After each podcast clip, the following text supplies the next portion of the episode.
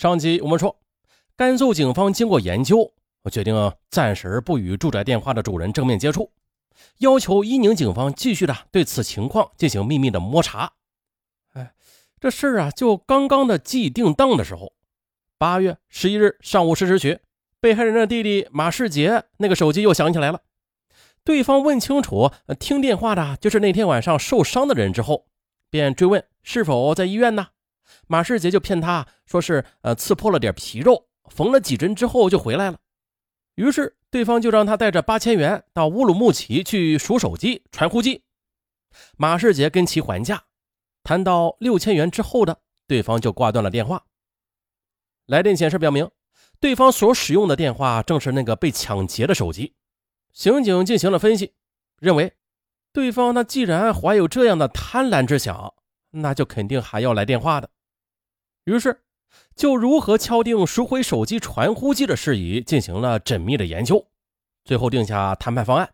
啊，想要回手机、传呼机，呃，钱价格太贵，要求降至五千元，并且由马世华的弟弟马世杰赴乌鲁木齐去付款取机，并且对方必须保证其安全。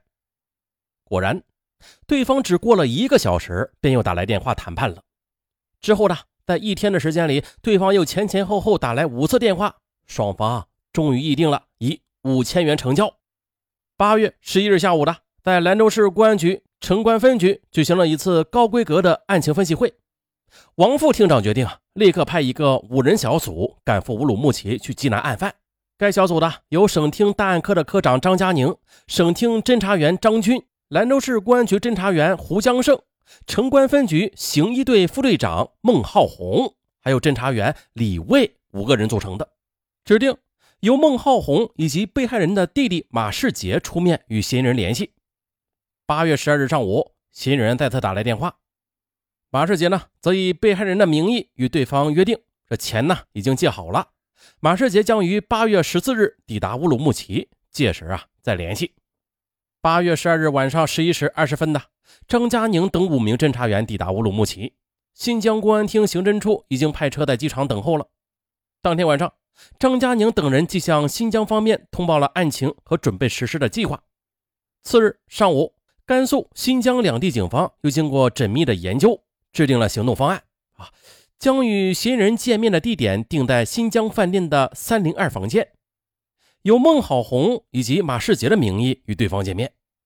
甘肃刑警胡江胜埋伏于三零二房间的卫生间内，甘肃侦查员李卫和新疆的三名侦查员则埋伏于三零五房间内，准备接应。又考虑到犯罪嫌疑人呢可能是临时改变主意，要把见面地点改在饭店大堂什么的，于是又安排张佳宁、张军和新疆的两名侦查员控制大堂。这一切的都安排妥当了，只等疑犯。钻套入网了。八月十四日上午十时三十分的，孟浩红在新疆饭店三零二房间，用房间的电话拨打了被嫌犯所掌握的马世华的手机。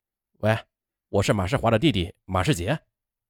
对方显然呢也在等候这个电话呢，忙不迭的就打断道：“你现在在哪儿啊？啊，我已经到乌鲁木齐了，住在新疆饭店的三零二房间。你过来吧，咱们一手交钱，一手交货。”对方略微一停顿，吐出了一个字儿：“好”，然后就关机了。十一时三十分，一辆红色的出租车驶至新疆饭店门口，从车上下来一个少数民族模样的年轻男子。他一边打着手机，一边东张西望。此时呢，在饭店门口马路上监控的新疆侦查员马上就锁定了这个目标，但是他们并不能肯定这个男子就是嫌犯，因为啊。走路打手机和东张西望这两点，并不能证实此人就是他们要抓的那位。那家伙在饭店门口打完电话的，还可能觉得，哎，什么地方似乎不对劲儿。随后呢，他就上车就走。侦查员几乎没有考虑啊，随即的也拦了一辆车，尾随而行。可不曾想，那辆出租车行驶了三十来米之后，突然又停了下来。那家伙又下了车。站在马路边上，向四周和那饭店处观望着。侦查员的车也停下来了。见对方这副情形，啊，判断这八九不离十了。他呀就是嫌犯，可是侦查员们又生怕被对方察觉出什么来，呃，逃了，所以啊，就假装是行人，慢慢的穿过马路，又慢慢的向他靠近。就在挨着对方很近的时候，突然就发作了啊！以迅雷不及掩耳之势将他给逮住了，当场搜查，从他身上搜得手机一个、马世华的工作证，还有身份证、通讯笔录等，由此证实，此人正是嫌疑犯。审讯也随即展开了。嫌犯供述如下。他呢叫库务瓦阿尼西，哈萨克族人，家住伊宁县天山乡，一九七六年出生，农民身份。库务瓦在成年之后没有干过一天的农活啊，只在外边转悠着打工。这几年来的，他曾经先后在乌鲁木齐、伊宁、还有奎屯、阿克苏等地进行打工。到了一九九九年三月，库瓦离开家乡，再度外出打工。三四个月之内就走了卡尔支、乌鲁木齐、克拉玛依等地，啊，没活啊就转。到了一九九九年的七月十日，库瓦便转到了乌鲁木齐，在街上闲逛的时候结识了一个汉族青年，对方自称名叫李明，一会儿啊又说是伊犁人，一会儿又说是乌鲁木齐人，两个人呢在一起待了一天。一九九九年七月二十七日的。库瓦做出了他有生以来第一次，也是最后一次自主离开新疆的旅行。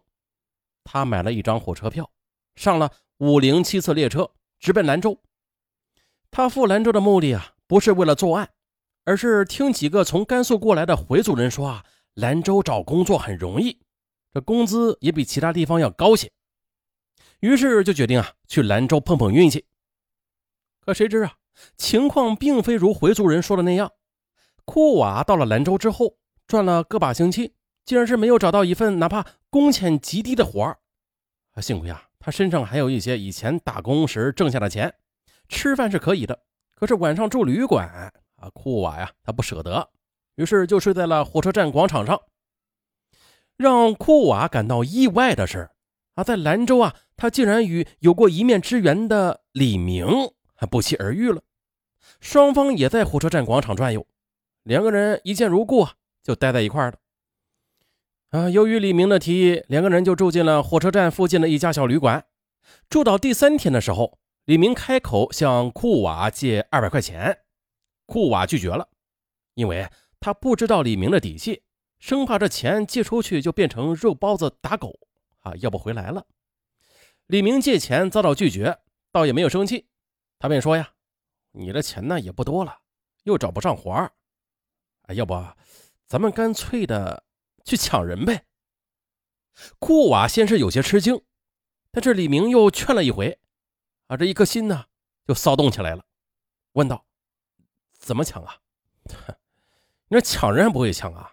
啊，就在晚上人少的地方、黑的地方待着，看到有人过来，凡是提着包的就抢，这包里啊一准是放着钱的。”库瓦点头：“啊，行，那那。”那就干一回吧。当天晚上，库瓦和李明就在马路上转悠着寻找目标，结果呢，就在东方红广场那里发生了抢劫，并且杀害了马世华的特大案件，动手者就是库务瓦。当晚的案件发生之后的库瓦和李明拔腿就跑，很快的就逃散了。库瓦照了辆出租车到了火车站，他在火车站等了一天，还没有等到李明。于是就于八月九日坐上火车去了乌鲁木齐。在火车上，库瓦把抢得的公文包里的文件和几封信件都给烧了。他不认识汉字啊，不知道这上面说的是啥。同样的原因，他也不知道工作证上显示出被害人的身份。途中，他就把公文包和作案的刀子也扔掉了。库乌瓦到了乌鲁木齐之后，感觉到似乎没有什么危险了啊，于是就用起了马世华的手机。他呢，给伊宁的亲戚朋友打过电话，还给云南的一个朋友打过电话。这样的，到了八月十日晚上，传呼机突然响了起来。最初，库瓦吓得一愣，随即便寻思：啊，对方既然打来传呼，那何不接上茬试一试啊？但是他还是担心其中有诈的，于是就给伊宁的一位朋友打了电话。把传呼机上显示的回电号码告诉对方，要求对方给他打一个电话啊，问明这个是从哪里打来的电话。而这呀，也就是伊宁那个住宅电话出现在警方侦查视线中的原因，并且与警方分析判断那是相符的。库乌瓦他知道电话是兰州打来的，他便按捺不住贪婪之心了，突发奇想啊，寻思着何不把手机传呼机回卖给马世华呀？就这样的，他就开始与警方通话了。八月十六日，库瓦被押解回兰州，另外一名案犯李明也在两周之后的在西安被捕。该案于当年的十二月审理结束，两案犯均被判死刑。好了，本案就到这儿。